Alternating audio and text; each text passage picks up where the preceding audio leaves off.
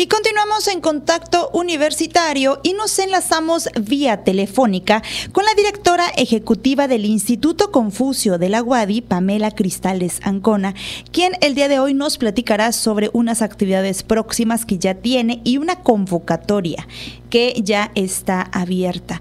Hola Pamela, muy buenas tardes y bienvenida. Gracias por tomarnos la llamada. Hola Jensi, muy buenas tardes. Hola Pamela, pues fíjate que el día de hoy, como cada jueves de 15 días, nos platicas acerca del Instituto Confucio y de las actividades que tienen en puerta. Claro, como ya habíamos platicado la última vez que estuvimos ahí, es precisamente hablábamos del cine chino y como todos los años, este es el tercer año consecutivo que durante el mes de noviembre es mes de cine para el Instituto Confucio. Y la semana pasada, el día jueves 9 de noviembre, iniciamos con la muestra de una de nuestras películas seleccionadas. El día de hoy vamos a tener otra y no se preocupen los que ya no alcanzaron a llegar, vamos a tener todavía dos películas más. Lo importante es que sepan que es los días jueves, que va a ser el 23, jueves 23 de noviembre, y jueves 30 de noviembre a las 3 de la tarde en el auditorio del Instituto Confucio. Es abierto al público en general. ¿Hay que inscribirse? ¿Hay que avisar de que van a asistir? No, es una invitación completamente abierta. El espacio es para el que desee y tenga la posibilidad de asistir. Las películas no se preocupen si no hablan chino. El idioma original, por supuesto, es chino mandarín, pero cuenta con subtítulos en español. También, como en todas las muestras de cine, no, no decía no hay cine sin palomitas. También tenemos algunas botanitas para que puedan disfrutar mejor la película. Perfecto. Esta, como bien dices, es abierta al público en general.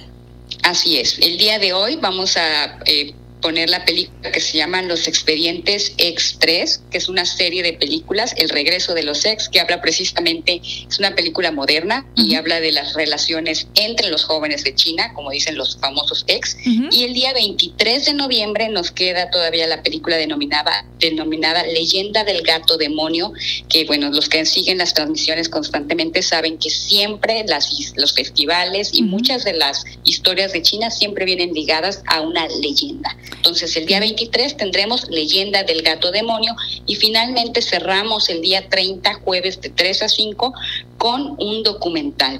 Y este documental es sobre el puente Hong Kong Zhuhai Macao, que es el puente más largo del mundo y que conecta en este caso a través de la isla de Zhuhai a China continental o a la, a la, República Popular China, a Hong Kong, la isla, y también en este caso a Macao, otra isla. Entonces realmente es un muy interesante documental y pues otro, no solamente es el puente más largo del mundo, sino realmente conecta tres lugares y zonas completamente diferentes, pero que siempre han estado relacionadas por comercio y por obviamente la vida en general de, de estas personas que pues normalmente trabajan, a veces viven en un lugar, viven en China, pero trabajan en Hong Kong, o trabajan en Macao, o trabajan en Shenzhen, que está muy cerquita. Entonces realmente los invitamos a disfrutar estas películas que nos llegan a través del Centro Cultural de China en México, que es el único en toda Latinoamérica. El 30 es el último jueves y de ahí se cierra este ciclo y lo retoman eh, regresando de vacaciones. No, el cine, lo, la verdad es una actividad que tenemos solamente una vez al año y es siempre durante el mes de noviembre. Perfecto, ya vendrán otras actividades ya eh, una vez eh, reincorporándose clases. Así es, hasta el día del 2024. Pues entonces todavía tienen dos fechas que pueden eh, aprovechar, el 23 y el 30 de noviembre de 3 a 5. en el Instituto Confucio van a estar eh, proyectando documentales de China. Así es. También tenemos otro tema, Pamela, que es la convocatoria a cursos para el 2024. Me dices que ya está disponible, pero inicia como tal hasta el 14 de diciembre. Sí, mira, te comento, este 2023 estamos ya como todos cerrando números y tuvimos la participación de más de 700 alumnos en los diferentes programas de chino. Definitivamente, además del chino que se imparte aquí en el Instituto Confuso a través de la Universidad Autónoma de Yucatán, tenemos a, en el caso de la ciudad de Cancún, chino en la Universidad del Caribe y en el caso de Campeche a través de la Universidad Autónoma de Campeche.